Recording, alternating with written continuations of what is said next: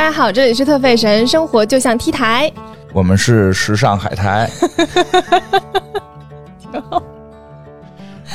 哎呀，太逗了！大家好，我是伊莎。我是金花。嗯，这里是特费神的第一百期节目。哦，如果不是听众提醒，啊对，本来 我们都忘了。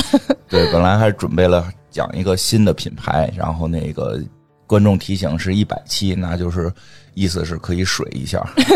我们就想，不，一百期我们得做一个特别节目哦，。对对对，对吧还是你会说，我们这是一个特别的企划。一百期是不是得有一个特别节目？如果我要做品牌，那这个品牌是不是得有一些特别的属性？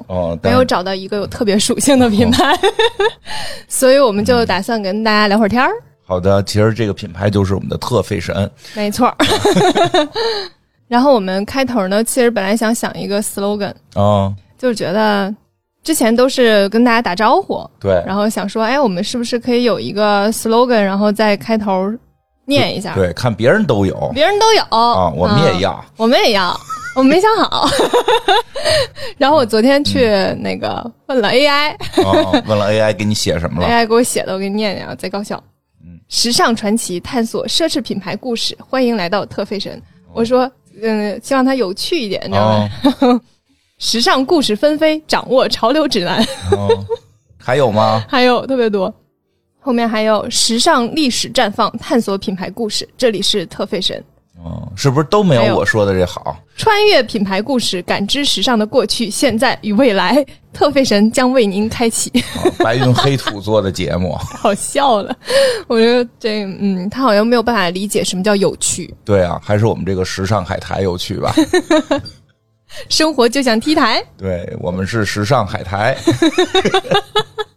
都不知道为什么是海苔啊，因为就是咱们这种现在不能叫电台，哦，所以大家好多都改了，改成了一个草字头一个那个台啊，哦，然后那不海苔的苔嘛，就时尚海苔不是也挺好听的吗？我怎么记得好像以前有个广告词儿说过这个词儿似的，什么时尚海苔？没有吧？那记错了，反正我觉得特别酷，我就觉得时尚海苔特别酷。好嘞，我觉得 T 台也挺酷的，嗯，对，正好我们的节目也是 T 打头的。嗯，对，然后聊聊这个这个一百期了的人生感悟嗯，啊。也算是百期老店了。其实我先说说吧，因为那个其实我们之前做这个节目纯属为了好玩儿，嗯，对吧？我纯属是被金花忽悠来的。对，然后后来可能伊莎觉得挺好玩的，而且后来伊莎发现啊，只有录节目才能见到我。对，是的，我发现录节目可以省饭钱见一杀，这也是一个比较 好的办法。所以这个节目呢，就一直断断续续、一季一季的更着，但实际上从来没想过太多的去运营。虽然老袁有时候会给我们拉一点广告，其实我们自己并没有主动的去找过任何的这个推广啊、广告啊、运营啊，完全是我们两个之间这个友情的仅存的这么一个硕果了。连 连接点就是岌岌可危的友情的一些挽回。啊、这个节目要没有，我们俩友情可能基本也就断了。其实我这边还受到就是很多类似像一些媒体的采访邀约，哦就是觉得我一边工作一边在做电台呀、嗯这种的，或者是我的工作没去吗？跟时尚没啥关系。我觉得要准备说的话完了，有点麻烦。要不然咱们一直没做起来呢。对，其实我我我客观讲是有很多机会的。我昨天晚上跟朋友聊天的时候，我还在说，就是他说那个感叹我现在也算是他们当中、嗯呃工作较为顺利的人，哦嗯，对也不能说成功，就是较为顺利，然后赚的钱也还行。嗯然后我说，我我我能感知到一件事情，就是我现在的工作的状况和我赚的钱的状况，其实是我的中下限。哦就是我稍微努力一点儿，或者是我再不这么懒，或者是认真一点，对成功有一些渴求，或者哦，不愿意太舒适，不那么爱玩儿等等，我都能往上走走。但是就是懒，嗯，但太懒就是你的天花板，这事儿很正常。是这就是我的极限天花板。然后，嗯但是我认，对对对，其实关键就是认，我们很开心。我认，，我觉得挺好的，就这样吧，高兴就好。嗯其实最开始做这个节目的时候，然后嗯、金花，我觉得，我觉得我总觉得你好像也是突发奇想，也并没有没有啊，特别认我我从我真想干这件事儿我。从我认识你的时候，不就一直在劝你干这个事儿吗？但你就是觉得这事儿好玩儿吧，啊，对，主要是为了好玩，确实这个项目做了一百多期，并没有想说把它做成什么样子。并并没有想，主要是为了觉得挺有意思的。因为说实话，我最早做的就刚开始跟老袁商量说，是不是有做这么一档节目，做一档时尚节目。开始还是有一点点小预期的，会觉得、嗯哎可能还不错，因为这类节目确实不多。然后做了没多久吧，就觉得可能没什么戏了，因为这个环境的原因，嗯就是环境的原因，觉得。可能并不符合一个大众流行文化里边的一个要素，嗯因为最早我们在做判断的时候，可能年头比较长，咱们节目也都好多年了，其实是啊对吧？对吧？那会儿还不太一样呢，是好多年了。啊。对，然后后来有个一年半载的，我们遇到一些情况之后，我预判可能会不太符合现在的播客的主流文化，因为现在基本都是在反消费主义，我们是一个鼓吹消费的 对，我们是在为消费主义合理化的。就是我说实话，我们觉得我们聊的内容都挺有趣的，但确实是在大的这个环境舆论下是不太主流的。所以后来我跟老袁就说，我说的也别指望这个特费神我们能够这个做的多厉害，我们两个确实会一直做，就是因为好玩，想说一些自己感兴趣的内容。嗯，这个地方我想说一个事儿哈，就是消费主义这件事情。嗯我其实觉得我也没有就是很推崇消费主义这件事儿，所以嗯，我觉得我的节目也并没有透露出这个信息。哦实际上但是没有。对，但是大家可能并没有那么多时间去了解你。对，嗯，这是一个很客观的事情，就是你的节目放在那儿，从你的呃节目的定位是时尚，和你每一期节目在介绍这些品牌，是的，总感觉就是在为消费主义合理化，是就是我们在说这件事情，就鼓吹大家要去买这些东西，这些东西也非常值得买，什么之类的。对我们并没有鼓励大家去买，但是我只是说花，我们只是说，如果你有这个钱，乐意买也没毛病。但是没有人会去一期一期节目这样下来去了解你，知道你在讲什么。咱们听众挺多的，还是了解的。嗯，我是说，就是没有没有做起来，哦所谓的做起来的这就没有更多的人。对，没有做起来的这个原因，大概就是这样吧。嗯嗯、我最早做节目的时候，我没有想，我从来没有想过这个节目可以做到一百期。嗯嗯，就开始只想做十期。我开始总是觉得我应该做做做，然后就觉得累了。嗯嗯，结果因为我这人特别容易累。嗯结果发现做这个还挺有趣的，对吧？嗯嗯，然后我可能一开始在做第一期节目的时候是 Chanel 嘛，嗯。在录的时候我基本上就是一句话一句话的在准备，嗯，嗯，然后准备完了之后，在听的时候一个字儿一个字儿的改。对，特别纠结。嗯在第一期第一期 Chanel 的时候非常纠结，因为我很担心，因为我我我顶多就算是一个时尚喜欢时尚的人，哦。那么我说的话我不确定都是对的，我也不确定那些我了解的事情都是真实的，嗯。然后我也不确定，呃，说的哪一年的秀场这个年份我真的说对了吗？哦。提及到谁谁谁那个那个人名字我真的念对了吗？等等，会非常非常纠结。然后现在到一百期，我再回过头来看的时候，就是这整个从第一期到一百期，就是我一个渐渐放松下来的过程。对，无所谓。嗯，它不是我某一天突然之间就觉得没关系了，嗯它就是一个过程。从第一期我一个字儿一字儿的改，到后来我听完觉得某句话删掉，再到后来基本上都是金花在做嗯，对，都是我来听后期的审核的。现在我也不听了，咱们俩逐渐放松的过程，对，交给芝芝。现在回到芝芝手里剪辑，比较放心。嗯，芝芝真的非常值得信任的人。对，对，所以就是这整个过程，因为我其实一直以来都是一个在某些层面比较紧绷的人，嗯，但是节目让你放松了下来，对，这是我一个问题。这就是播客节目的魅力。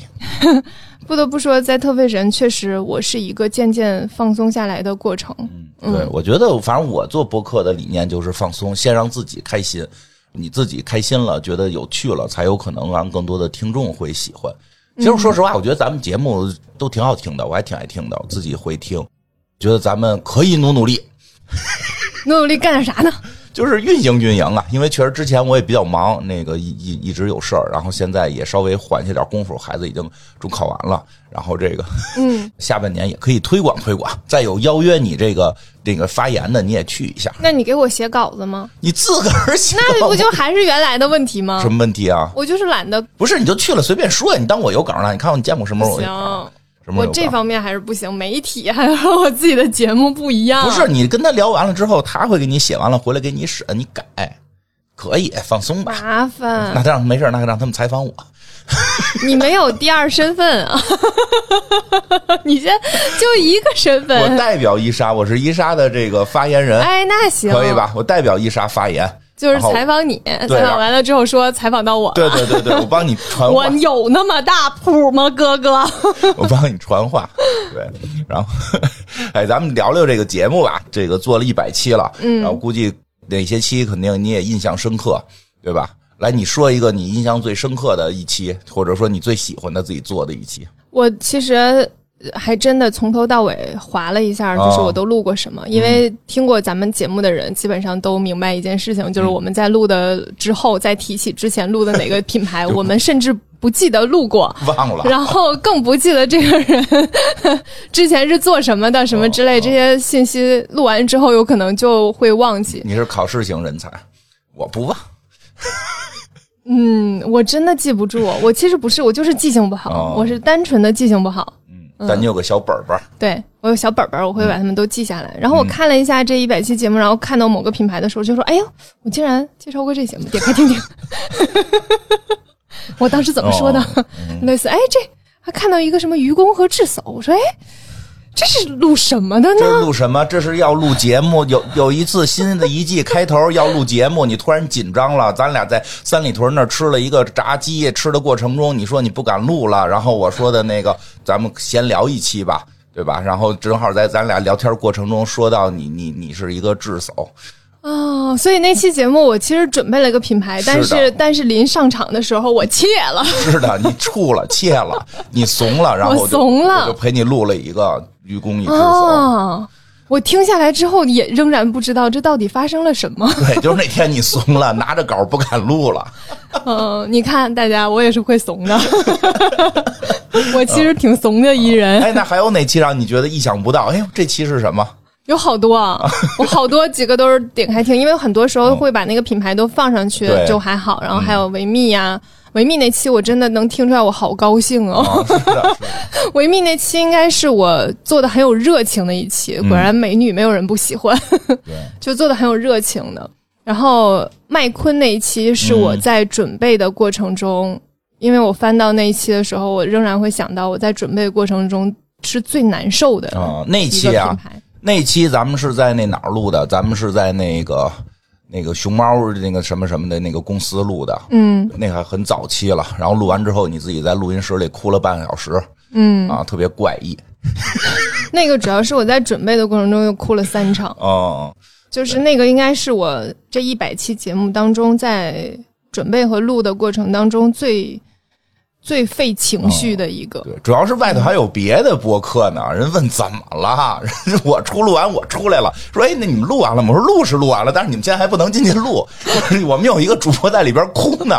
他说你们录的是什么呀？我说我们录的是一个时尚节目。我说时尚还能录哭了？我以为录的是什么分手节目呢。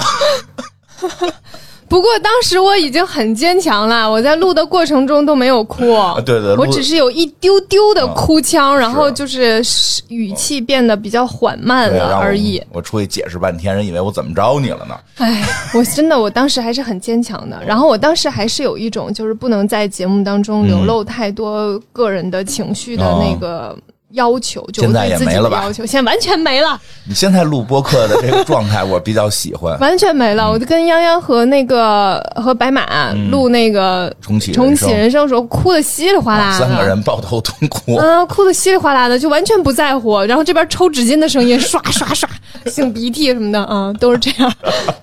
嗯，就是还是有一些变化。那期节目录的时候就很伤，嗯我好长时间才缓过哦。来，因为那段在准备的过程当中，我就很难受，嗯，然后就是麦昆的这个人生经历太让你有共鸣了。共情，嗯。嗯，那那个共情就会让我自己想起我很多我自己的事情。哦，我我现在在节目里面说自己的事情也比以前要多，哦嗯，我之前还是挺介意把自己一些比较私人的事情分享给大家的。哦，也没有，也没少分享，只不过可能方向不一样。现在会说一些心里话。之前都是什么穿着好玩的事儿啊好玩，穿上胶鞋什么去给人都给踩糊了，鞋都给踩糊了。小时候烤地瓜那个，对对对对，会讲一些有意思的事情，但是后来好像就会跟大家说一些我内心对于很多事情的想法，对对对和一些我自己心里的感受等等。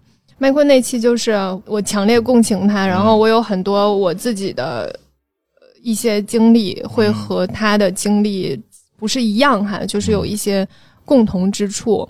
然后我当时在节目当中也没有太跟大家去分享我自己的感受，但是在准备的过程中，那个感受会困住我一段时间，然后我大概会一下子理解了演员入戏出不来的那个感受，嗯。就是他对于那个角色可能太多共情，是。很长一段时间他会他会在那个角色的情绪当中很难出来。嗯，麦昆那期其实就是有唯一一个吧，让我有那么深的感受的。对，所以其实可能没听过麦昆那期的朋友，可能也能慢慢体会到，其实我们并不是把一个品牌的百度百科念一遍，嗯对吧？也不是说介绍一下这些牌子都有多少钱，对吧？其实更多的我们会去讨论这些品牌背后这些设计师他在这些人生的成长和他设计的理念这些感性的东西？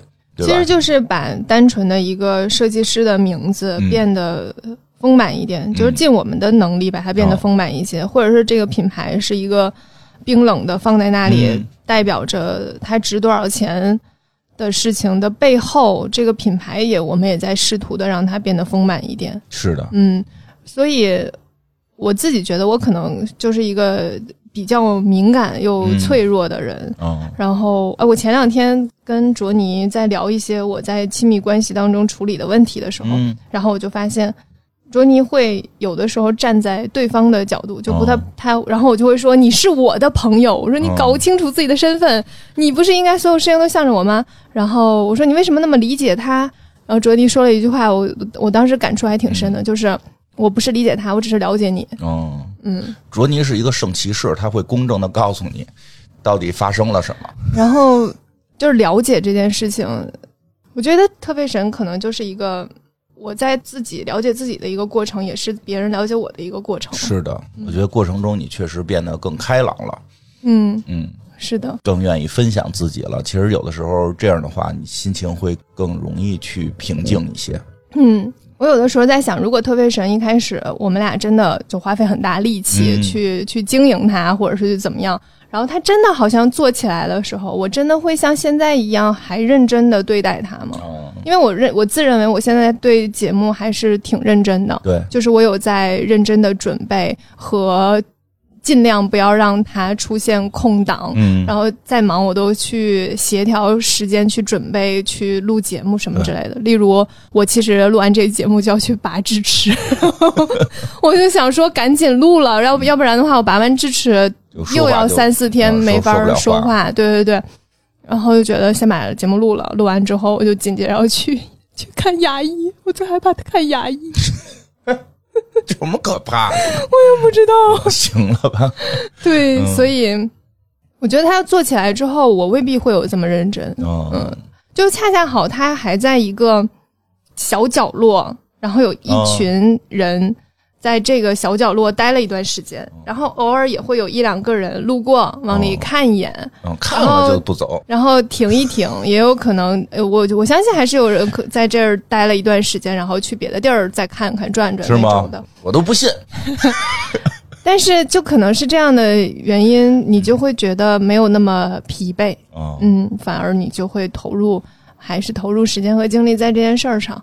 我觉得如果做成了之后，我不确定，试试。嗯，我不确定我还会不会，或者是再往前看的话，会不会以后的话，反正运营的事儿你你来干，啊，又不是我想。想试试吗？想试试吗？因为我现在正好这可能有一段时间有点空，我觉得可以。往前推推。我总觉得一百期算是一个时间节点，啊可以做一些改变的节点。嗯我觉得内容嗯不用改变，但是我们可能确实，我个人是想再往前推推运营运营，因为我之前一直觉得，可能我们这东西毕竟跟现在的反消费主义这个有点距离，可能确实不太好推，所以也没推。但是我发现现在，哎，有有不少品牌的，就是提到这些时尚品牌的播客，能够上一些推荐位了。当然，他们的角度可能更多的是这个品牌如何建立啊，如何你通过了解这个品牌，学会创建自己的品牌。嗯等等这种吧。但是我觉得可能也会有越来越多的人关注到这些品牌了，所以可我就我想可以试试，咱嗯，可以试试。所以那个我可以问你个问题吗？可以啊。啊，就是你觉得咱们这个特费神和其他的那种就是品牌介绍怎么建立这个品牌的这种节目有什么区别吗？嗯，我没听过那个。就不是就是人家那种可能就是那个你你听就明白，人那种不是专注在时尚上头，就是说可能就给你今天讲香奈儿怎么建立，明天给你讲 HBO 怎么建立，啊后天可能就给你讲这个特斯拉这个品牌怎么建立嗯啊，就这种，你觉得这种我们会有什么区别吗？嗯，区别特有点多。啊，对，说说嘛，就是那类的节目，就真我我其实之前在节目里面咱们也提过，就是不大鼓励大家听到某个事情就去着手干，啊，觉得自己也可以，嗯嗯，然后听到别人辍学，我也去辍学 创业。对对对，我们其实还是我觉得还有的时候是比较真诚，或者是某种角度上可以说是现实吧。嗯，去跟大家讨论一些事情，告诉大家这个事情它很多东西都有两面性，哦它一面是这样的，一面可能就是那那样我。听懂了，就是第一步，就是我们这节目听完之后，你绝对不会想创业，那倒不至于绝对吧，就是大部分可能就是不对。不会说的，不会自己觉得我可以弄一个 Chanel 出来。对，嗯同样我觉得特斯拉也不是我听完节目之后，我觉得我也可以弄一特斯拉出来。嗯，原先我有一朋友就是，就听完了就要去搞特斯拉了，嗯买了两辆特斯拉，说开一辆拆一辆，行，可以。嗯这是就是以前工业时期，对，哎，那就是你做节目的时候，你会更关注的这，句话我都不敢说深了。别说到 点到为止。好嘞，好嘞。。那个，那就是做节目的时候，你都会更关注到什么点上？我关注这个品牌为什么会有这样的风格？嗯，嗯，还是在时尚跟美上？对，有几个方向吧。一个是这个品牌为什么会有这个风格，它的基因是什么？嗯嗯，我还挺喜欢去研究它本身的那个基因嗯到底是什么，或者它的那个最开始的那个理念到底是什么，是什么样的时代背景下催生出它这样的理念？嗯，这个是我一直都很想了解的部分。嗯还有就是，我本身是一个创意能力不是那么强的人，嗯所以我很想知道他们怎么想到这些的。哦嗯，他们是看到什么才联想到这样的？哦嗯，他为什么会想要把这个裙子的褶儿弄成这样？哦他为什么要把这个腰线提到这么这个高度？等等，就是因为我自己没有。嗯我就很好奇，这些有的人脑子里到底在想什么？你更关注的是这些设计师脑子里的东西。对，然后还有就是也关注这些设计师他们的人生经历，嗯，然后在那个时代之下，他到底发生了什么样的事情？嗯因为我总觉得每个人不是说你有这样的特质，你就一定能怎么样，它取决于你在一个什么样的时代，你在哪个国家，在哪个文化氛围。啊你的原生家庭是什么样子，对你有什么样的影响？你后来遇到的人是什么样的，对你有什么样的影响？这些所有的影响才促成了最终的那个结果。抛弃其中任何一样都没有办法到最后的那个样子。就是那个设计师最后做成这个品牌，前面少了一个因素，可能就没有了。来举个例子，看记忆了，凭记忆想一个咱们做过的，有些什么设计师的奇遇为什么还要考试啊？有吗？没有，我说一个。很多很多了，你先说一个我，先说一个，你赶紧查查查 查查，看翻翻以前的节目。看看节目列表。哎，你说这个我确实也挺有感受的，因为我想起来咱们做的那个关于西太后的那期，就是那个薇薇安·维斯特伍德，咱们当时是借着乐队的夏天讲了讲朋克这个音乐的形式的这个发展是怎么来的，因为薇薇安的那个作品是跟这个息息相关的嘛。其实确实，如果当时他没有遇到他的那个。当时那任老公吧，结婚了吧？他们俩结没结婚我忘了，就是当时的那任做朋克乐队经纪人的那个，对，做朋克乐创始人、朋克之父。啊，对对对，虽然那个大哥是搞行为艺术，他没有去玩乐队，但是乐队是他玩出来的。嗯这个他如果没有遇到这个人，可能确实不会走向后来的设计风格，他可能还会成为一个设计师，但很可能就会走向其他的风格了。就是因为在他最这个天马行空、最这个能接受新鲜事物最大的这个年轻的时候，遇到了这位高人，带着他进入了一个很有意思的这么一个领域，对吧？然后从开始的这种给女王嘴上别上区别针儿。这种反抗精神植入到他年轻的这个心里，然后后来慢慢发展出来，后来甚至超过那个人，对吧？嗯后来不跟那个人玩了，自己开始做起了自己的这个事业，其实挺有意思。真的有时候跟遇到的人是有特别大的关系，嗯对吧？我就是，而就是做这期节目，再给以前节目拉了量，大家有兴趣可以去可以找一找找着听一听就是包括整个朋克乐是怎么起来的，很有意思。嗯，你想起来了吗？我没想起来，但我可以 就是大体说一下，嗯就是比如说我们讲的很多很多节目都经历过一战，嗯嗯，我们都会在里面提到一句话，就是在战争之后嗯物资短缺，啊。嗯，面料少了，皮质少了，大家开始用别的材料，嗯。然后就这个点，其实如果说没有的话，可能后来就不会有。后来的故事就是他为什么开始启用别的面料，包括 GUCCI 用那个竹节的手柄，也是因为当时的 啊、yes，想起一个来，想起一个来对，嗯。嗯，呃所以这些所有的一切都在某一个时间节点上而触发产生的。那么，我如果说跟那个你所谓那些品牌的介绍的差别，嗯。就是我们没有在讲这个非常冰冷的品牌发展史，嗯。我不是把它的进展跟大家说一下，而是在这个进展当中周围出现的事情，嗯。他跟其他人的感情连接嗯，他自己的心理状态，嗯。他这个社会对他的影响，对对时代对他的影响等等。其实我觉得这是咱们节目的一个魅力，这也是我爱听的地方，自己也挺爱听的。其实你跟我的很多，你跟我很多的喜好是一样的，但有些喜好又不太一样。嗯，对，所以我们两个在做节目的时候会有一些很奇妙的互补。对对，然后会有一些现场的一些碰撞。其实我们我们俩那个之前不对稿，嗯，基本不对，就只是大体说一下。之前最早最早就是在前十几期的时候还对大纲，啊，嗯对，后来大纲他都不跟我对了。后来大纲，因为我爸我爸你也不怎么看，我大概知道就行了。对，对，就以前还写一个大纲，哦然后说就是。比如说这一个品牌，我会聊两期节目，然后第一期节目讲到哪儿，然后会最后的落点落在某一件事情的讨论上；第二期节目讲到哪儿，落点落在某一个事情的讨论上。大体会把这个发给金花。对，后来我们俩好像就也是因为越来越有默契吧基本上都不发，然后就是聊到那儿，然后我就会停下说，哎，这个地方我想直接聊什么什么地方，哦然后收上半期就结束。他就说啊，好的，嗯 而且伊莎知道会在哪儿留，让我讲战争。啊，对对对，我说这儿该你讲一下那个部分了。对，其实我觉得 那个足球那个，你要不然聊一下？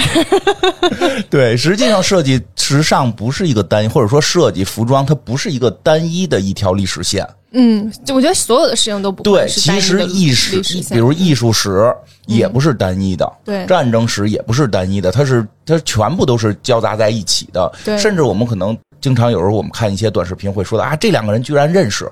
嗯对吧？其实我们会发现，其实他们都是互相在影响着的，嗯，对吧？反正我看到的这些历史奇怪的人物，这跟时尚没关系啊。历史奇怪人物要认识的里边特别奇怪的一个，就是科幻作家亚瑟克拉克和那个美食家蔡澜是朋友，他们一块儿在那等等，亚瑟克拉克就是写那个《漫游太空二零零一》的那个，他年纪多大了呀？就跟蔡澜他差不多我总。觉得他年纪很大。他会更大一点，他是会更大。蔡澜年轻的时候呗，嗯他们一块在斯里兰卡游泳的时候认识的。嗯然后这俩人都喜欢去斯里兰卡，因为就这么成了朋友了。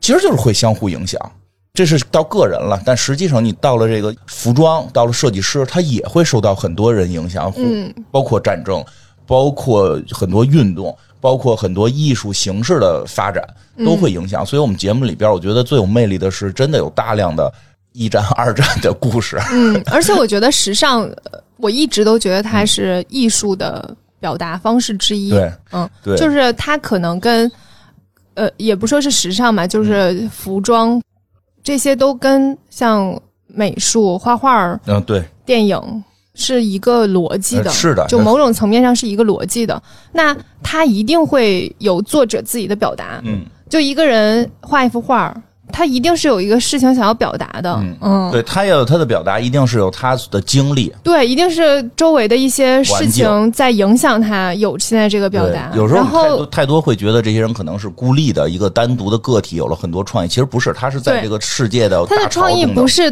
叮从脑子里面出现的，他对他在从来都不是这样的。他就是可能在，比如说他最近看新闻，看了一大堆那个女性要工作的，嗯新闻，对，然后整个社会都围绕着这件事情在往前推动。嗯，然后新闻在做这样的报道，人在做这样的游行，各种企业在在就此发生，然后有一点点的改变，所有的海报开始出现类似女性工作的形象，然后对他产生了一个影响。我要给女性设计一个工作穿的衣服，是的。他就是一个外部所有因素而导致他有这样的一个想法。然后你说的你说的这个人是谁？Chanel 嗯，对，Chanel 应该不算，好多因为 Chanel 是从早就就上一期我们录的是谁的来着？是 Chanel 算从老就是从从之前就开始干这个事儿了。上一期也是我们录的什么来着？阿玛尼，啊，对阿玛尼比较有代表的性的是 Prada，哎呀，我崩溃了。比较代表性的 Prada，还有那个马吉拉。是你别这样考我，其实我都知道，我只是一个考试紧张的人，好不好？没有，我来说，我来说。呃，像 Prada 呀、马吉拉应该都是这样的。对它是在六七十年代，其实那个时候就是受到了国际共运潮，嗯，那个女性这个工作力量觉醒等等这些这个社会的大的潮流。对对，包括像你刚才说的，二战结束之后，拉垮的意大利打了个稀碎，然后就开始没有钱做东西了。作为时尚的一个发源地之一，他们就开始用各种替代品等等的这些，其实都跟历史有巨大的关系。对，就如果说那个设计师不在那个年代经历的活动不是这个，是另一个，他可能就会出现另一个作品。是所以其实现在我们在看，即使是放在当代哈，我们在看很多某一年的秀的时候，他们都在表达一些东西。嗯嗯、最常见的就是在表达互联网对于人类生活的侵蚀。嗯嗯，这个就会有很多，还有类似像环境问题，嗯嗯，也会被大家所关注。还有就是对于呃性别认知这件事情，嗯反正很多东西它都在设计师都在通过自己的作品去做一些相关的表达。嗯，这个其实就是很有意思的点，就这些表达真的到最后一定会成为所谓的经典被留下来吗？嗯不确定，是当年也并不确定。对，嗯，我觉得它只是一个时间就会给出答案的一件事儿。嗯我觉得你在这个特卫神里边一直在去表达的一个有一个观点，我觉得也挺重要的，就是脱离开本身这个品牌，其实看到这些设计师把它还原到这种艺术创作的角度来去看的话，其实这些设计师的努力，这个艺术并不是脱离我们的，所有的艺术都不是脱离生活，只不过是我们现在回头去看的话，你会觉得啊，好像跟我现在的生活没关系，嗯，但实际上，就像你说的似的，如果没有这些艺术或者这些设计师的创作和去努力的话，可能我们现在都没有资格穿成现在这样的衣服坐在这里录音，嗯对吧？对像女生可以穿裤子，嗯女生的衣服加兜儿嗯等等的这些，全部都是这些设计师，因为我们讲的很多都是历史发展的过程，对吧？在一百年前、二百年前，这都是不被接受、不被允许的，是。对吧？也许我们讲的很多是国外的品牌，嗯，但实际上它它是一个整个世界对会受到影响的。就是即使我们没有特别多讲中国的这种百年的设计品牌等等，但是它多少也会有一些影响。这个世界就是一个流动的，嗯，然后我们现在也在吃着那些人努力后来的结果。对，只是我们现在回头看，这设计了个裤子，这有什么的？嗯这就卖这么多钱嘛？嗯，对吧？但是它真的会让后来的人能够穿着裤子走在街上，对吧包括牛仔裤，嗯对吧？现在大家觉得穿牛仔裤怎么了？很正常啊，对吧？在当年可能就觉得穿牛仔裤的只是下里巴人，对，吧？这些都是一代一代设计师这么努力出来的。是的。嗯，所以我们可能就是希望能够通过节目跟大家分享一些这样的故事，嗯然后通过我们自己的思考，也能引发大家去思考，嗯就是大概是一个这样的感受吧。对嗯，那我就说说我做的这些期节目。行，我其实我也挺喜欢我做的一些节目，就是我来主讲的一些。嗯伊莎给我留过一些作业，我特别喜欢，但是确实我可能实在是精力有限，因为要要做的节目比较多，我没法去做那么多。但是那个也希望大家喜欢我做的节目，我我我赶紧夸夸自己。嗯这个像我做的萨普嗯那一期，我还挺喜欢的。其实，因为我真的在互联网上看到太多去嘲笑非洲人穿成这种鲜艳的这些西服，做那些炸街的奇怪动作，甚至成为了一个嘲笑非洲人的这么一个梗了，嗯对吧？但实际其背后的历史原因就是可歌可泣。嗯当然，他现在我们在节目里说了，他现在已经确实也已经又开始走向了某种，他们自己甚至有些人都认为他们已经开始偏离了传统了，就偏离了他们最早的起源的那个精神了，那个精神内核已经开始偏离了，这也都是常有的事儿。但是我们能够通过节目去还原到这一部分，就因为其实如果不做萨普那期的话，其实我对于非洲历史也没那么了解。因为在我的印象当中，非洲就是殖民，然后之后就开始种族屠杀等等的。其实它的很多细节到底出过是哪些人，是是怎么导致的这些原因，其实也不是足够了解。也是为了做那期节目，我自己深入的去看了很多资料，然后去看到其实一切展现在面前的东西都有其背后的原因。我们去更多的能够去理解这些我们看着奇怪的东西，实际上是一种，呃，我觉得是一种很好的一种能力吧。对，就是我很喜欢跟你做节目，也特别喜欢跟你聊天的一个非常大的原因，就是我对于很多东西是有好奇心的。然后我自己认为我还是有一个比较开放的心态，我觉得这跟我以前打辩论赛有关系。就我很喜欢去看同一个问题，大家从不同的角度去分析它，从不同的角度去看它。我很不喜欢我认定了一个单，所以我很我是一个在舆论上很少下结论的人，不站队的人。对我很少下结论，因为我总觉得我对这件事情没有看清它的全貌，我总觉得我看的角度非常之窄。嗯，我觉得有这样认知的人，其实就会避免出现很多问题。嗯，这个问题。各种各样的吧，嗯，就是你会，比如说你真的冤枉到某个人，或者是你真的误解了这件事儿，嗯，然后他会对你的整个的观念都会影响产生变化，所以我一直抱有着一个开放心态去接受很多东西。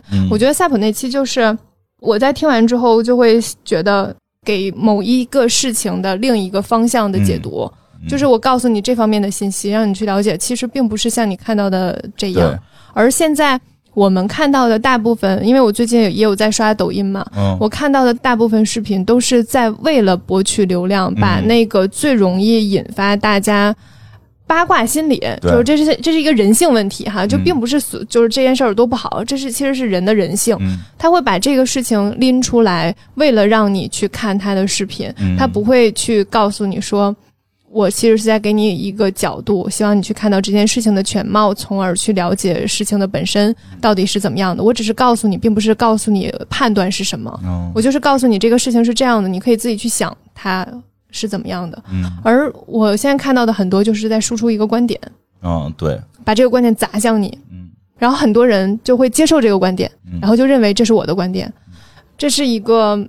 我希望能够扭转现在内容层面的一些东西，也不能说是扭转吧，我也没有这个能力。从我们的那个从我们自己来说，我们想要给大家的是信息，对，和我们一直在强调是我们自己的一个想法。我就是告诉你说，哎，你看这个世界上有些人是这样想的，嗯，其他的你可以自己去思考，自己去判断，嗯，你可以认为你有另一个想法，你可以认为这件事情可以从另一个角度。如果你可以告诉我一个跟我们以外更多的角度，其实我会觉得很好，哦，很开心。所以夏普那期其实就是我第一次看到的时候，那个视频也是在有一个观点输出的，就嘲笑他们。对，但是我是一个不会去接受这个观点的人，然后我就会去看看完之后，我也对这件事情有好奇，但没有那么好奇的时候，这件事情可能就过去了。然后你在跟我讲的那个背后的整个信息的时候。我才会有一个我自己的相对而言有一个相对的判断。嗯，那接下来有可有可能我在跟别人聊的时候，我又发现另一个信息，有可能。然后我的观点就可能再会发生一些变化。反正你就是一个不下结论的人。对我总觉得很多事儿下结论太早。我觉得因为我自己，我回过头来看我自己，我从二十岁到现在变化太大了，我的很多想法和做法都很大变化，审美大变化。都发生很多变化，那我凭什么去判断所有的事情都会不变呢？嗯，而且我自己都没办法把控我自己。对，而且其实我们一直想去强调的就是包容，知道的更多，了解的更多，更多的去包容大家，嗯，对吧？因为本身我觉得时尚就是一在舆论上不太被包容的，嗯，没错，对吧？因为那个我前两天又看见说，你看五百块钱买一个 LV 的布袋儿吧。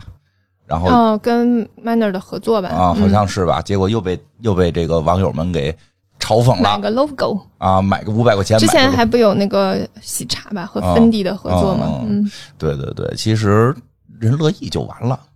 哎，这个事情吧，就是人可能觉得五百块钱真不贵，人可能一个月挣两千万，就有有哎，能不能有一个感受是，这个世界上的人有一个人性，就叫凑热闹。哎，这个事儿能接受吗？能能。哎，我先问一下，你会去买吗？我没有。呃，你你不会买的原因是因为贵吗？不不是，因为什么？我猜是因为排队。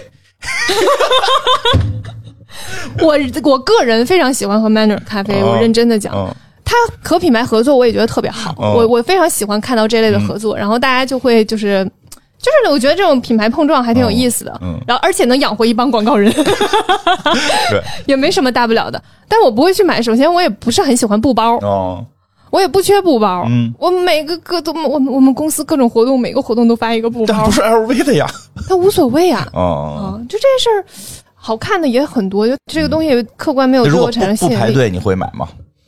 我如果那天正好喝咖啡哦过路过，然后他说：“哎，你可以加钱，然后就可以卖兑一个这个，我就会兑。嗯，其实我那天看那个新闻时候，我想了，我说估计呢，如果不排队，在一个优雅的午后，这个伊莎在这儿喝着呢，哦，对，哎，就真的是有伊莎会买的人。我们公司楼下有个咖啡厅叫 C 扫嘛，然嗯后他有的时候会出一个就是一个特定的咖啡，然后送一个袋子，嗯。然后他前一段时间送一个网兜，就像装苹果的那种网兜，布的那种网兜，我觉得那个网兜还挺好的。我也不知道我买了要干嘛，但我就觉得我想要，它就是。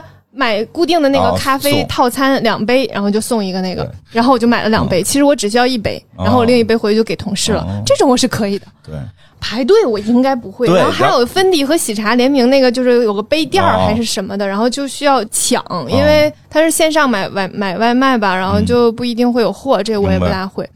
但我特别理解那些人的嗯核心原因是，我觉得人类凑热闹这个心理嗯是一个非常非常非常正常的事情啊正。常。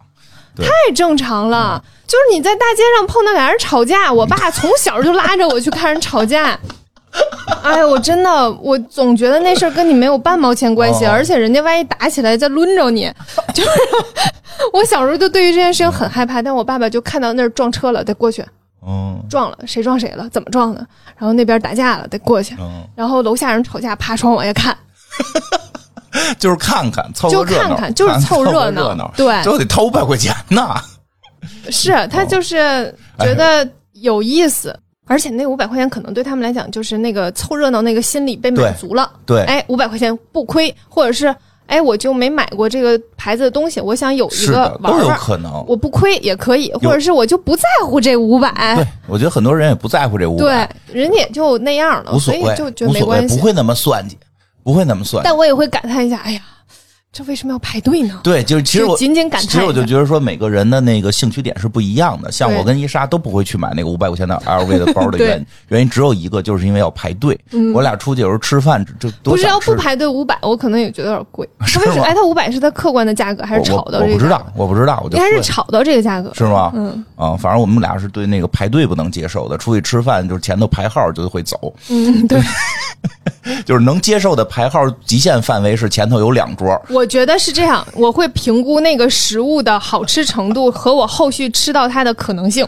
嗯，就这东西贼好吃，而我后续可能再也吃不到了。就比如说我去那个城市，这城市我以以后还会来，但是可能得哦十年之后了。嗯，然后这个地方需要我排一个小时，我可以。哦，但如果就是正常情况可能不会，不会，对，绝对不会。但是有人就是对排队是无所谓的，对很多人无所谓，就觉得我在哪儿都是等。对，就每个人的兴趣点会不一样。就是咱俩下午坐在这儿喝杯咖啡，什么都不干，就是聊天两个小时，我觉得可以。站那儿排队但那排队就喝他送的水不花钱，一个小时不可以。你要说中间的差别是什么，我也不知道。对，其实就像这个，其实人有的时候是种感受感，对，他就是个感受。他没法去衡量到纸面上去算。其实我们把所有的那个逻辑掰清楚之后，发现掰不清楚。对他掰不清，就是你当时的一个感受。反正我我俩肯定是不愿意排队的人，所以可能不会去，对吧？但是人可能接受排队，我觉得这个钱不贵就还好。有时候我觉得我们始终是觉得这东西没必要说是智商税。我觉得只是说智商税的情现在太多了，就像你说的，因为这个在网上你说智商税就比较炸裂眼球，容容嗯对易容易吸引到人，对吧？就是你真的去看买的人测智商不一定低。嗯，对吧？对就是人家是觉得这个东西，我这就跟我孩子似的，我孩子有一阵儿天天非要吃，好像必胜客吧，嗯，干嘛呀？就为了赢那个叫什么元神的一个合作的一个多正常啊！还有就是，我看到麦当劳出一个很好玩的玩具，你就要吃儿童套餐。我也必须得吃。人说，就你们现在大人不要老吃儿童套餐，不是 有的玩具真的做的很好。你我让卓尼去吃了一顿 KFC，给了我那个鲤鱼王，哦，那个鲤鱼王的灯，它哦它会发出一个非常吵的音乐，但是鲤鱼王的灯哎，你不觉得还会放音乐？不必须得拥有。对，实际上你就这么去看的话，对，如果说麦德跟 LV 合作出了一个鲤鱼王的灯，我也会买。我虽然不会排队，但我可能会可以加点钱。对，所以其实有时候大家有各种各样的兴趣。嗯对吧？只不过时尚可能是太耀眼了，就是太被大家话题性话题性太强对了，。就是有话题对你。说一个你你满这个有人花五千块钱，哎，你甭说这个，你就以为只是奢侈品贵吗？那在二次元界有的那个卡片儿啊、小卡，小卡片不是小卡，有那种那个你说小卡那个是明星圈嗯明星圈互相赠小卡，对吧？没有，就是再往上一级别有那种什么，好像是叫游戏王还是什么的那种卡，嗯，有有龙的什么白龙还是什么，忘了什么，一一张卡几万块钱，十几万，对，太常见了。玩乐高的玩乐高的，那天我还看到人拿俩乐高，一个是仿制的，一个是原装的，那个价格差个上百倍，对吧？嗯这就是它那这不是很正常吗？啊，但有人会觉得不正常，都是一小玩具仿制的质量确实没有乐高本身的那个好，啊，但不是那有个品控问题。一模一样的，但就不是乐高那年出的。哦哦，这种呀，那你就再往下推，古董不就是这东西吗？确实，我对这件事情的思考是这样的，呃，有些类似像政治正确的东西嗯在影响着。嗯比如说，我们现在为什么会提倡所谓的反消费主义？它哦其实就是在提倡简约、节俭或环保或哦等等，或者物品要有本身它的价值，然后很多附加的东西就要去掉等等。类似这样的哦声音会比较正确，哦，嗯，引号正确。这个正确就会变成你在这个正确的道路说的话，嗯好像就比较容易获得别人的赞同。哦，嗯我有一个这样的感受。然后我那天跟跟一个餐饮方向的朋友聊天，就聊到说，呃，一个餐厅的利润率问题什么之类的，然后就说。我妈妈就是一个经常会感叹这个菜在菜市场嗯买下来七块钱，为什么清炒一下放在这个桌子上就值三十多块？嗯嗯，类似这样的。我说这个事儿可能就是在骂一个餐厅贵，是一个非常容易的事情，嗯且正确的事情。哦，呃大家都会去计算一下原材料多少钱，然后你卖多少钱。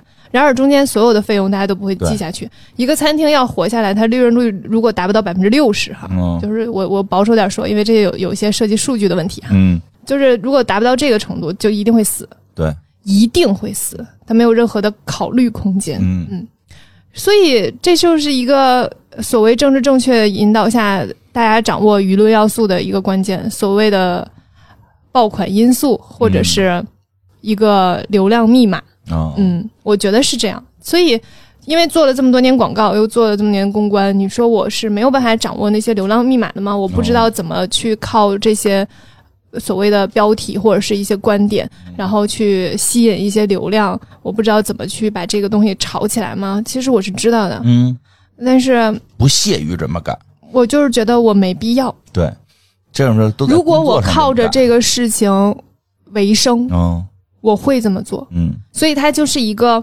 就是那天我跟金花在聊说这期节目做什么的时候，金花在聊说就是我们眼里的品牌和时尚是什么，嗯然后我就在思考这个问题的时候，我想到了一个平衡的东西，就是像一个天平放在那里，然后一边儿是热爱，嗯然后另一边儿是生意。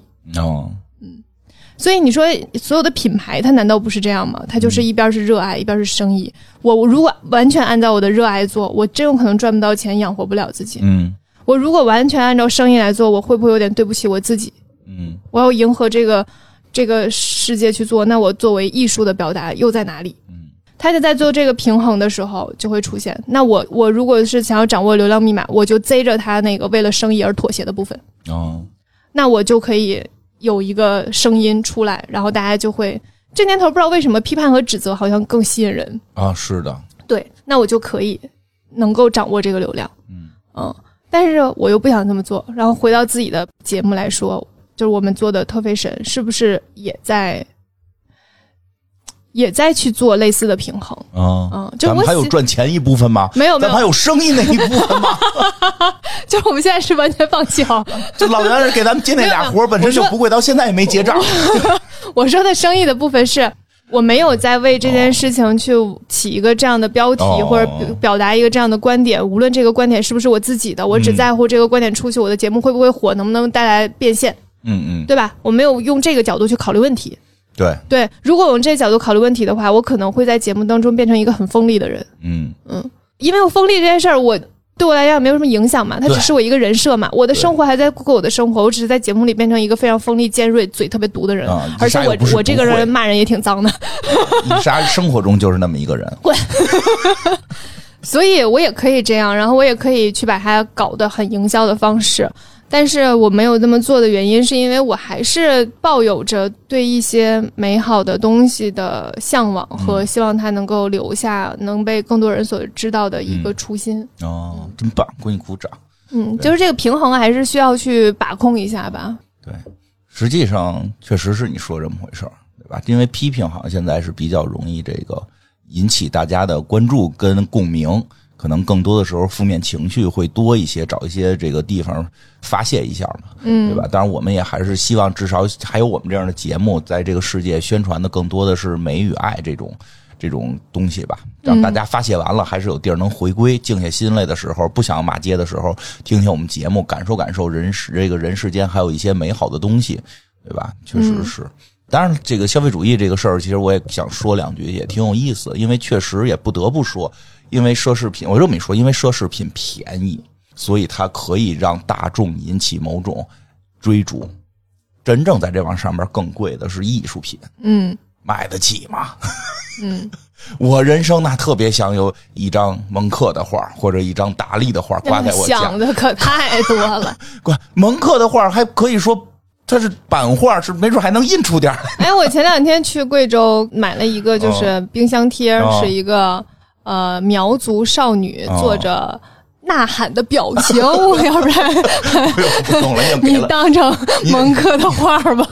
已经给了我一个三 D 的蒙克的画了。嗯，对，对，但是这个东西大家就不会去考虑把它买到因为真家里去。买不起。因为是对，就是因为真买不起。你再富豪，基本上是没有人很，就是说，在这个世界上，这个比例非常多。对就是绝大部分人，哪怕你可能已经是个独角兽公司的老总了，你可能也不会说花几亿美金去买一张画挂在家里，嗯，对吧？当然我知道是有的了，那就不是简单的独角兽了，可能是得到了那个那个是河里大鳄的这种水平，可能会去买一些这种画了。但是说普通的创业成功的，趁个一亿两亿人民币，你可能都干不起这个事儿。但你当你趁一亿两亿人民币的时候，你就可以应该是能够在爱马仕横着走了。对吧？就是想买什么就可以买什么了，因为我之前确实也有那个投资人朋友去爱马仕就摸哪个买哪个，这是有的。他不敢去就画，拜拜托他很多东西不摆在那儿，你咋摸？嗨，就这么一个意思嘛。嗯明白明白就是说他他不可能说去欧洲哪哪个去卢浮宫摸哪个买哪个，对吧？摸一个就倾家荡产了。对，所以不一定让摸。没事摸的时候说我是为了环保。骂人真脏啊！那个就是，所以它这个东西是一个可以让老百姓努努力能买上的东西，嗯，所以它就争议特别大。踮起脚尖能够着的，对就能讨论；对踮起脚尖够不着的，连聊都不聊。而且再有一个，我个人会觉得，是不是这里边有一点性别歧视呢？我这好好思考过这个问题，因为这里边很多其实购买的是女性在购买，嗯，那为什么买车的时候大家不会说这个事儿？就男性会觉得女性爱花爱乱花钱，就是乱花钱的领域，对，很多在男性领域上，有这个层面。很多在男性领域上购买也也有这种这个有很多附加值的东西的时候，大家反而不会说这个怎样怎样。你你你比比如说汽车。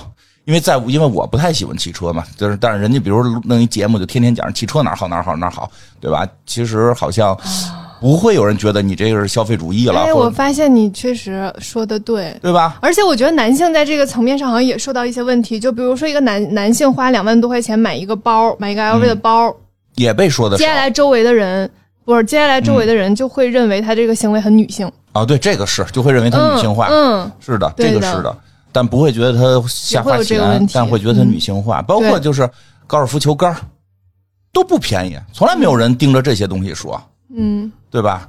其实这事儿很有意思，因为因为在我眼里边，汽车只分专车和豪华，还有快车、优享，都是这么分。所以，所以我对这东西就一点不懂，我没有感受，对吧？所以我能体会到，那其实汽车也，当然我相信肯定会有人说，说汽车不是这样，汽车是真的实用，真的怎样怎样，对吧？那可能那可能在它性价比、它的实用性上是你关注的点，但可能在很多比如买包上边有我们的关注的点，就我就是喜欢这个东西。你说真的买汽车的时候只有性价比，从来没考虑过品牌附加值吗？不可能。绝不可能。嗯，比如说这车就是一模一样，两个车，一个挂的是这个这个叫什么？我给你想一个，一个挂的是大众，嗯一个挂的是这个这个保时捷，嗯你一定会选保时捷呀，对吧？因为这是一个实力嘛，一百万的那个叫什么来着？什么腾来的那个车，就大巨型帕萨特，一百多万，谁买谁是大傻帽，就是就是，我没觉得啊，我没觉得啊，就是但是都有人会说嘛，就是说有那个有那个大众出的一百万的那个叫什么腾，我也忘了，主要那名字还跟之前那些车都特别、特别像。老有人觉得傻子才买那个，因为你买了之后看起来跟那个二十万的车是一样的，嗯是大一号，对吧？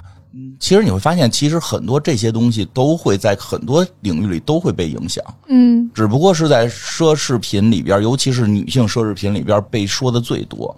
我觉得可能真的会存在一些这方面的歧视，对对吧？对你看我看的就嗯，很很很上价值上价值，所以对，所以是所以我们以后就从这个角度，谁在说这个不好那什么？但是还有一个问题呢，就说的出在哪儿啊？确实有一个问题，这有一个问题，我觉得就老说这事儿虚荣，嗯，我觉得这个词儿我后来特别认真的琢磨了一下，我特别特别认真的琢磨了这个奢侈品跟虚荣的关系，嗯是是是虚荣，就是是里边，首先这里边就是有荣荣这件事儿是绝对有的。绝对有。绝对有，而且是它的最核心。因为我记得特别清楚，有那个有些那个艺人就就买那种特贵的包需要排号嘛。嗯当另一个艺人先买到，他会急，嗯，就是难道我在我不是应该更大咖吗？对？难道我的咖位不如他吗？为什么那家公司会先满足他买买这款包的这个嗯这个需求，而不满足我？他就是会这个争，嗯，对吧跟现在抢 C 位似的。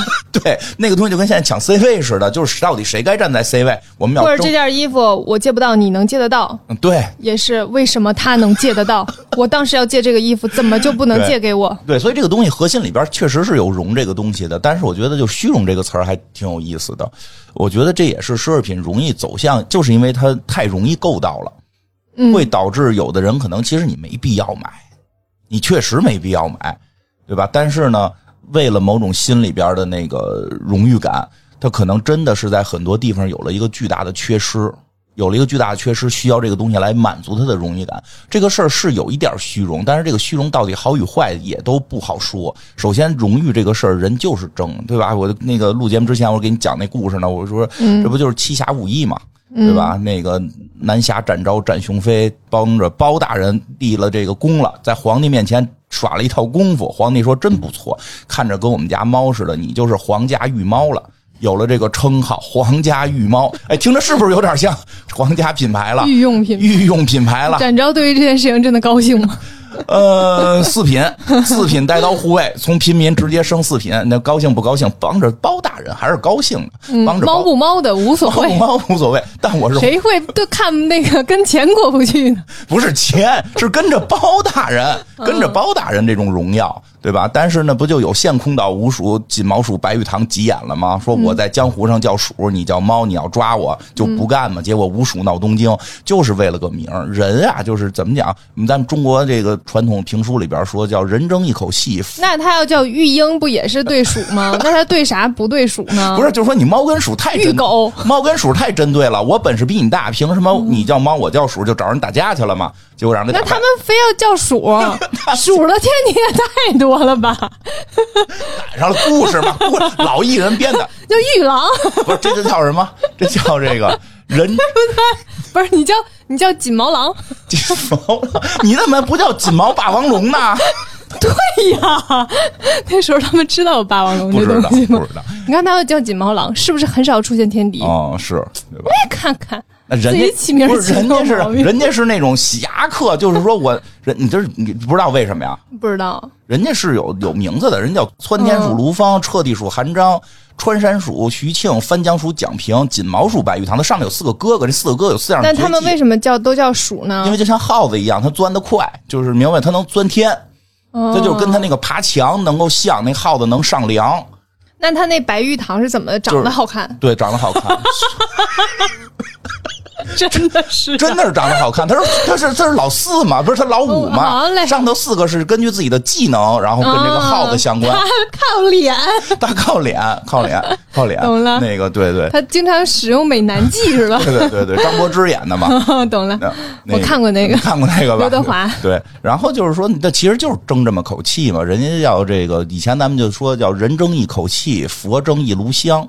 其实这是一个天性不，争馒头争口气对，。其实这是个天性，在很多事儿上都有。如果你连这个都不争，可能就人也没有太大的欲望会往前去冲，对吧？但是确实可能到了我们现在的社会。但是你就这里说一下，那白玉堂确实跟展昭打个平手，他是因为武器不成熟打不过的。嗯，他人能争，人是到那份儿。比如说，我是一个那个，当时我是在那个刚开始练武功，练了三天，刚会扎马步，然后我给自己起一名叫那个啊，叫大花鼠金花儿。然后我一看，哟，他叫展昭，我找他单挑，这不这就是神经病，这个就是其实这就是所谓的有点虚荣了，嗯，对吧？但是你确实不说，到了现代的这个社会，我们人生，我觉得真的是挺想聊这个，就是到了我们现在社会，人生去。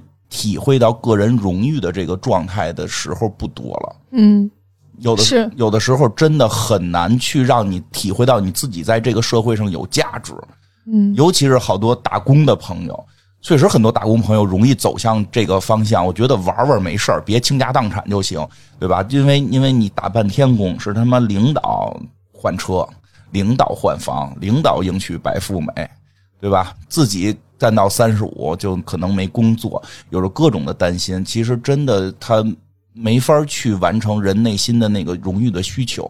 但好像我们现在吃饭又吃得饱，暂时看起来也安全，你自然像马斯洛需求体系似的，你会往上找。结果你发现上边是死个堂的，你找不到。这个时候，奢侈品的出现确实在满足很多人的心理诉求。我有一个朋友，就是最近的事儿，他其实也遇到了一些经济上的困难，他也没有特别贵的包，也就是杨树林儿啊、马吉拉这种几千块钱不到一万块钱。后来我说你把包卖了不就完了吗？二手包卖了，回头你再买。他说的死都不会卖这几个包。他说我工作了十几年，我就买了这三个包，就是今年买的。我之前一直是努力工作，结果是给领导买了法拉利，然后自己一直认为我的所有努力应该能换来什么东西，最后发现什么也没换来，只换来了不涨工资和被撵走。嗯最后我发现我能挣的钱只能够去买这个包，这是我人生的价值，这是我人生的意义。就我不会再多买了，因为现在经济困难，但这几个我绝对不会放。这是我回到家里边看到它的时候，我会快乐一点。嗯我觉得真的挺有意义。当然，肯定大家会说啊，他看见包还都能乐出来，这属于精神有问题。但问题现在这个社会不就是在让大家的精神都没法 哎，这个生活大家不是精神都有点问题吗？真的是，所以就是听他说的时候，就心里边就想这个事儿。他也知道这个包作为装东西来讲，他有时候出门就是拿一布口袋装东西，嗯，但是他认为他这几个东西必须在家搁着，因为他在那里边看到了自己存在的意义。他为自己，他说我这辈子就活到现在，我终于为自己买了几样东西。对，这个东西你别管它到底有没有，你不要这会儿跟我说它的性价比，你不要这会儿跟我说这个东西到底有用没用。就每个东西对每个人它的意义是不一样的。对，他说、这个东西买了，我是在为我买，我在为我买一个我觉得贵的东西，我有了自己的一种体会的价值。嗯，我真觉得，所以有的时候奢侈品会有这种功能，在这个社会里边成为这样，不是奢侈品导致的。嗯，这奢侈品反而可以去缓解一些心理的压力。对对吧？当然也看你喜不喜欢，人都不一样。因为我那个朋友确实就挺喜欢衣服，挺喜欢包包，平时也爱看这些，对吧？像我们的马斯同学，然后买了之后觉得没有用，就是还有一个层面，就是我是我我没有就是赚了钱买了自己的包，然后就觉得它。它对我来讲意味着什么的？嗯但是我有那种，比如说买了一双鞋或一件衣服，真的是有一定的价格的。嗯然后在某些场合，我会去穿这个鞋和衣服。嗯拿出来它穿上那一刻，我会觉得有一些自信。呃，我也会有，嗯，嗯，对，他就跟我穿着牛仔裤 T 恤去参加这个活动不一样。是的，他带给我的东西，别人也未必能看出来你这个裙子多少钱，你这双鞋有多贵。对。嗯，但我自己会觉得，这是我的战袍。可能我们说实话，我们就是普通人，我们有点肤浅，嗯我们也没有真的没有更多的地方能得到更大的这种价值跟荣誉感。我特别理解，我就是我好几年不买奢侈品了，因为我后来不怎么出门了，我也不见人，所以也不太用买了。但是家里还搁着几件儿。其实有的时候出门和很多人去相见的时候，心里会踏实，嗯就是啊，我这些东西其实我也我也能拥有，只是我现在现在没带出来，对吧？嗯又很庸俗，对，但是我们不就是俗人吗？就是这个心理吧，你拿到台面上来讲，确实感觉有那么一点儿俗，啊。然后有那么一点儿不自信。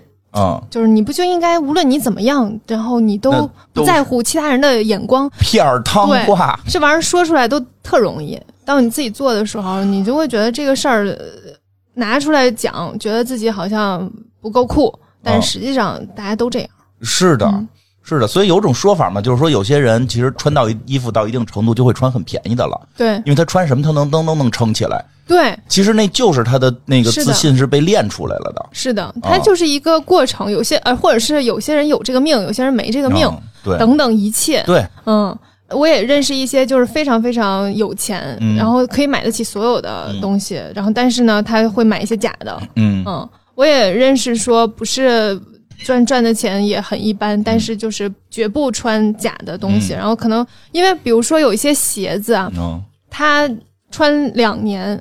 就没法再穿了。哦然后你花六七千块钱买一双鞋穿两年，而且两年中的两个季节，嗯你加起来也穿不了多长时间，确实感觉性价比不是那么高。嗯所以有的时候我就不会去买就是特别贵的鞋子，嗯，但是我我那个朋友就是总买，就是他没也没有那么有钱，但是他会总买这种呃六七千块钱的鞋，他在乎。对，但他在乎，就是这样。对，我觉得只要他在乎，他开心，没惹然后着别人就行。非常非常有钱的原生家庭和后来结婚都非常有钱的一个姑娘，她就是会买那个假的衣服、哦假的鞋、假的包，他觉得抄着了。她觉得没关系。哎，你看这多便宜，差看差不多。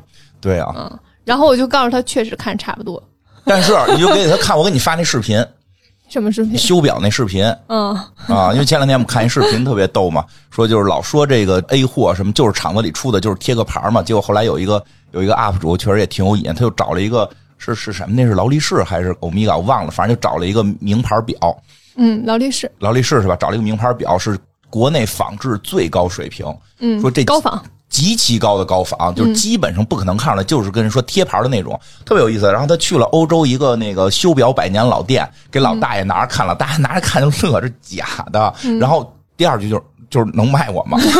就是假的太真了，说你这假的太真想收。藏一下。对，说我干一辈子这个，我见过很多假表，没有做成你这这么真的这么对这么真的假表。我想收藏，然后就问他说：“那你怎么一眼就看出来了呢都是我不能告诉你，我告诉你，你们就该改进了。？”对，就是人家干这行这么多年，那个修表老师傅一看就感觉干这行三五十年了。对，挺有意思的，对特别好玩。所以就是这些东西，你走在大街上，哎但但凡不是那么特别假的哈，就是我反正我学了一段时间，嗯然后也摸过手了很多东西，看不出来，对一打眼儿看不，出来。那老大爷说呢，得拿到手里用放大镜看，我才能看出来。谁在大街上拿放大镜看你包啊？那老大爷说呢，说这街上就我能看出来你这个表，剩下人都看不出来。所以它其实是一个心理状态的问题。对，嗯有的时候是这个。就是你拿这个包，确实大街上不会有人一眼看出来。嗯那你能不能接受？你当下如果跟谭一莎吃饭，你这个包放在桌上，我看了三眼，我能判断它是假的，然后我心里就想，哦，他这个包是假的。你能接受这个心理的价值吗？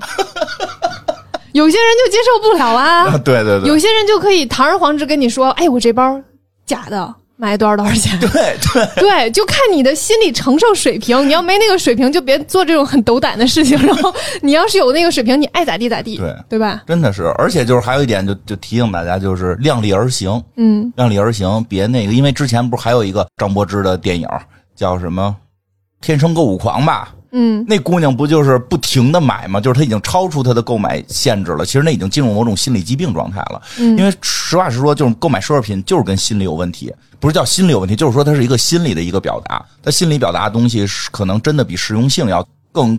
至少占到一半以上的这个地方，他那就是他那个心理出问题了，他不停的要购买才能找到自我价值。嗯就这个他得去看病嘛，对吧？对对对对，那个就要去看病，一定得量力而行。但我现在就就就是那，其实就是很多人都会花钱买很多在另一拨人里看是没有用的东西。对，它只是因为它的就奢侈品的这个价格有点高嘛。呃如果说比如说你正常你买买一杯咖啡是三十块钱，那我花一百二十块钱买一杯咖啡，算不算有毛病？啊，对呀、对，那比如就是是这样的。哎就是你喝买一瓶红酒，你在大街上看这个红酒两百块钱、一百多块钱，你花一万块钱买一瓶红酒，那是不是有毛病？对啊，嗯，一样的。而且那个那叫什么？那会儿我们玩游戏里边就那种，你买把屠龙，就多少钱嘛？那个年代一辆车，嗯一辆车一把屠龙，游戏里一行代码几个字儿，嗯，攻击力加五，也很，我就很难理解这部分。对吧？我那天跟他们说，我说我不大擅长玩游戏，然后卓尼说，因为你没在游戏上花钱。我说我花了，我之前应该是充好多钱的。然后卓尼说，充的钱都是我跟金花给你充的。对呀、你钱不全是我们俩给你充的吗？你自己是没有感知的呀。自己没怎么花钱。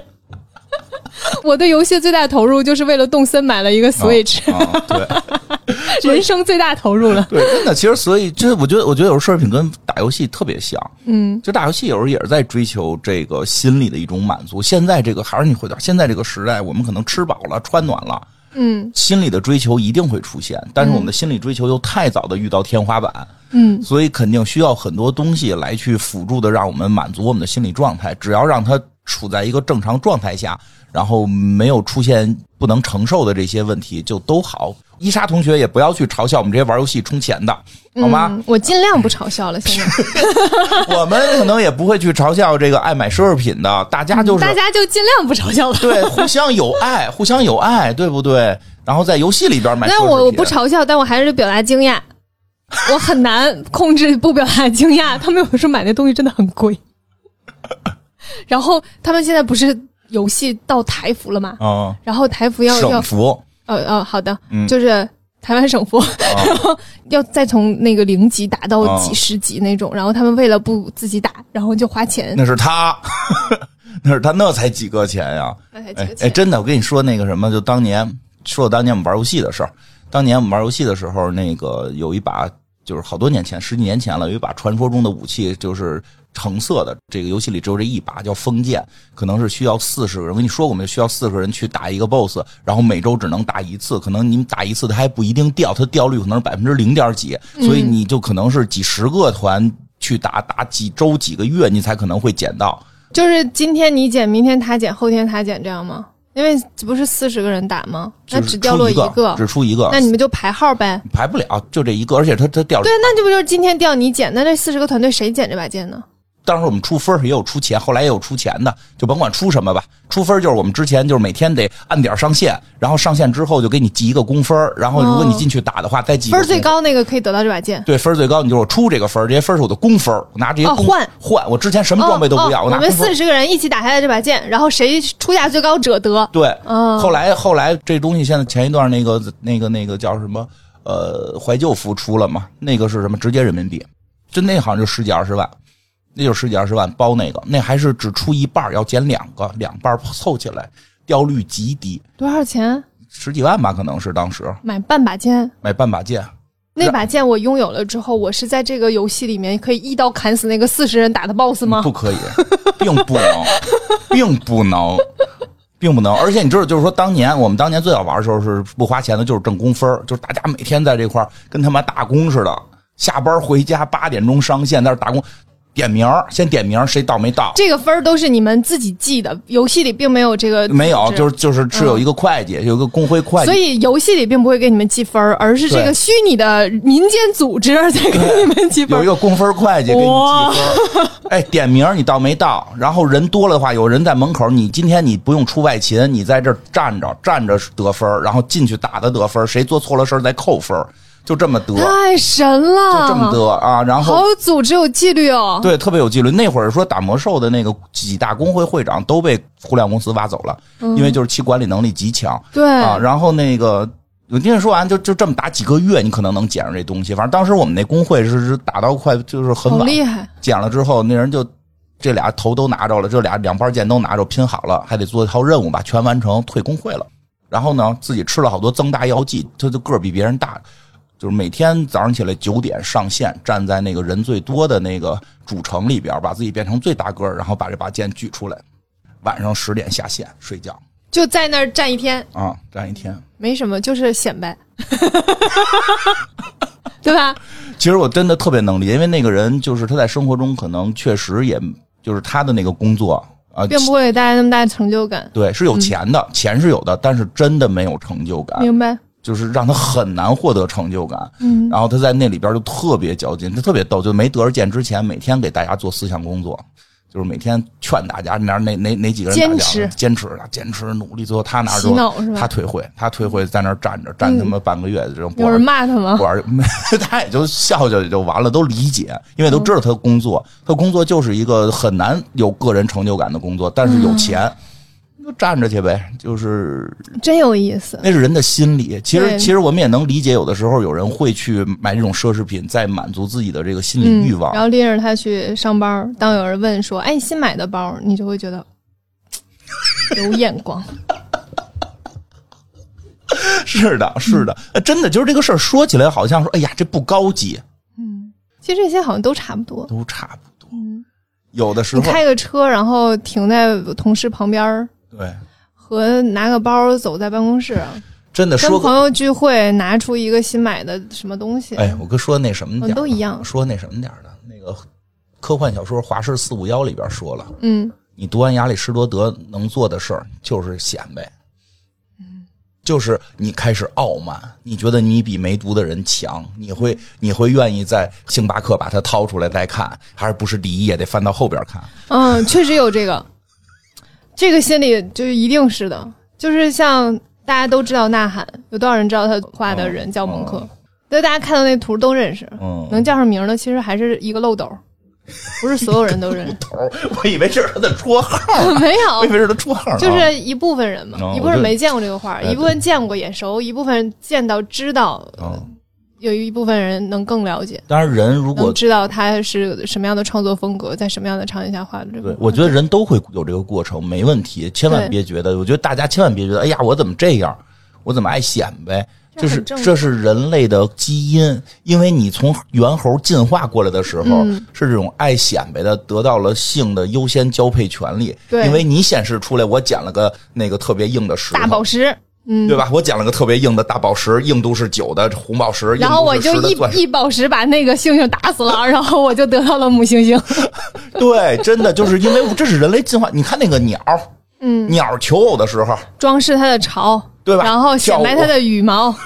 我雄性都这样，然后你看动物界基本上都是雄性比雌性漂亮的多。对对对对对，就是雌性动物也得彰显，雌性动物有时候也要彰显，就就是这就是生物但是动物界确实有点偏母系社会，啊，对，嗯是的，对就是女的选的那个权利会大大一点就是那种会多一点儿。是的，对，但是你看这个人类进化就是这么进化来的，是的，所以说我现在我就要不然说佛祖厉害呢，他只有他是佛了，就抛下了一切的私人的欲望。嗯，人我们活在这个世界上做不到，对，做不到的时候呢，就是别让自己跑偏，同时也别对别让自己拧巴。对，嗯，别让自己拧巴。我觉得也别对别人的这种去嘲笑。其实我我我觉得这件事儿有一点儿，就是你经历的事情越多，见的人、嗯不同种类的人越多，了解他们的想法。当然，哦那前提你得有一个心态是哦不要上来就对这些所有的事情指责，就是你先去吸纳。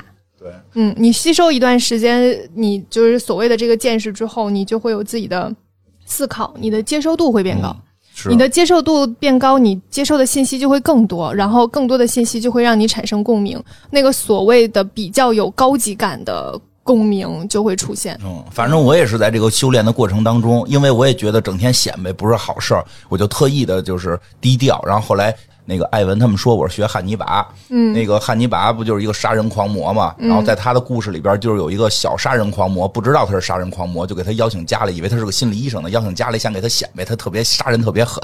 后来那小杀人狂魔被汉尼拔给收拾了嘛，然后小杀人狂魔就重新回述这段的时候，就在说他进家的时候我吓唬他，他还不害怕，我当时也没太在意。后来一想，他可不是不害怕嘛，他才是真正的杀人狂魔。艾文说：“现在我在学他，老假装低调，那以后我也不低调了假装低调。啊！我想想啊，你是这样吗？我跟你不是，哦，就是就是有哎我我了解的你好像不是这样哎。我对外会一点，会有一点，就尽量、尽量不显摆。我跟你就爱聊天嘛，哦就是我就尽尽量不显摆。但是我现在觉得不显摆是不是也是一种傲慢？我现在没有找到不傲慢的方式，我很，我觉得这事儿好像就是不存在，就没有不傲慢的方式吗？有点难。我觉得要不然你就这样，你就真实一点儿就行了。哦，我这事儿就是傲慢，我就傲慢；这事儿我就觉得不在乎，就是不在乎。我这事儿想显摆，我就显摆；我这事儿觉得真没有大不没什么大不了的，我就说没什么大不了的。哦我现在方法是不见人，就只不是，我觉得真诚还是可以的，就是我真是这么想的哎。呀，真诚有时候也很可怕呀，真没有，我真觉得这是好就是好，我真觉得我这事儿做的不错就是做的不错，我真觉得这事儿做的一般就一般。哦，有道理，因为你的嗯真诚是针对于你，哦因为有的真诚不是针对人别人吗？你怎么今儿穿这么难看呀？哦，不是这样，我是说哦你所谓的这个就是对自己要不要汉尼拔这个事情，哦对自己对有有道理。对我应该见着他说的，我比你杀的人多，啊、你说这嗯，就这 这不是还是有点，so what？找吧？我 这是你心里真真这样想啊？然后，但是你一想，我我像他这么年轻的时候，不会敢邀请别人过来参观我杀人的，牛逼！哎呀，是不是也是个路子？也是个路子。我觉得慢慢找吧，人都在修炼的过程。对，而且这事儿吧，就很难有一个最佳的状态。对然后你所看到的，把是很多事情做的天衣无缝的人，保证也有一另一面处理的乱七八糟。嗯，对对对嗯对对，人吧，就是这么很复杂，别太追求贼完美，差不多就得了。行。嗯，凑合过吧。最后节目落在了凑合过。对，真是这是一个北不方不行不行不行不行，凑不能落在这儿，让我再想想。这不是人说这北方的劝人的方法吗？就是太大家谁不这样，凑合过吧。对对，落在一些比较情感向的。我让我重新想想，OK，我想到了一个点。啊，你来说说。嗯咱们最后落在什么地方嗯呢？就是我回顾我在大学毕业到现在的生活来看的话，就因为我我不是在回顾一百期节目嘛，其实我也不记得第一期节目是在我几岁的时候录的了，但是应该是二十九三十吧。啊，，差不多三十之前。嗯，对。然后我就觉得，整个的这一段我变化比较多的嗯过程当中，是有很多人在我的这个人生的路上留下了很多痕迹的。哦这些痕迹，有些这个人的名字我可能都不记得了。比如说，我叫伊莎这个名字，嗯是我在上大学的时候一个豆瓣的网网友给我，我们那时候叫豆友，然后豆友，给我写的。嗯然后我回去翻豆瓣，我们之间那个豆油，就是我们那哦邮件叫豆邮，翻了好久好久。嗯，哎，豆瓣儿应该叫友邻，哦 然后翻了好久好久都没有找到那个人。我非常清楚的记得，就是他给我的名字做了这个翻译，然后我们俩曾经有很长时间的交流。嗯交流彼此的想法，然后喜欢看的电影、喜欢听的音乐、各自的生活等等。嗯但是后来慢慢就是突然之间不联系了之后，就完全不见了。嗯，但是他在我的人生中留下了非常大的痕迹，就是我现在叫伊莎，哦，所有人称呼我的这个名字是他当时给翻译过来的。嗯还有很多很多事情，他们都在我人生中留下了很重要的一个一个点，但是这个点从后来看来的时候，他可能会一直陪伴着我。嗯有的时候是这种很明确的东西啊，还有一些是想法层面的东西等等。我觉得做节目，我有一个比较大的野心，嗯是希望我的节目能在别人的人生当中留那么一点点痕迹。哦，嗯，肯定能达到。就一点点痕迹就好了。就比如说，我因为因为这个节目觉得那个品牌还不错，哦，我因为这个节目买了第一个奢侈品的包，嗯我因为这个节目考虑要不要，比如说是学画画的，嗯我考虑要不要去尝试学一下服装设计，哦，去了解一下。嗯我因为这个节目开始喜欢看古早的综那个时尚综艺，就咱们不是做过那个《决战伸展台》吗？我因为这个节目开始刷了一下以前的维密，哦，我觉得这些小的痕迹，就对我来讲是一个很大的嗯事情，嗯，是我觉得做节目一个非常非常重要的意义。嗯。然后我今天在来的路上，路过了一一片就是很多树的地方，嗯。然后我就看到树的一面儿叶子的一面儿是哑光的嘛，嗯另一面是亮面的。嗯然后今天北京的太阳特别大，太阳洒在那个亮面的地方，再加上风在吹那个叶子，然后整个树就会变得不灵不灵的。嗯我觉得这件事情是值得分享的，哦，真文艺节目，这就是我的感受。对。那其实就是说回来，希望跟大家有某种连接，嗯，对，是的，能够跟听众有某种连接，是我们最大的愿望，嗯，对吧？那就谢谢大家的收听，嗯，非常感谢大家陪伴我们一百期。哎，那帮我们多分享、多点赞、多关注。我们下半年可能开始要运营运营，对，我们会就继续做下去，嗯嗯，然后还是会很好好的、认真的准备自己的节目，然后我也会希望它能够被更多的人喜欢。嗯，对，运营不代表我们就开始全商业了，啊，没有没有，只是我 其实就是、就是我们会希望更多的人知道吧。对，希望更多人知道，因为这个节目我觉得不错，希望更多的人能够听到，大家也帮我们分享给更多身边的朋友。喜不喜欢时尚都无所谓，其实听的是里边的这些人生的感受。嗯，希望大家帮忙也跟周围的朋友安利一下，谢谢大家，好，拜拜。拜拜。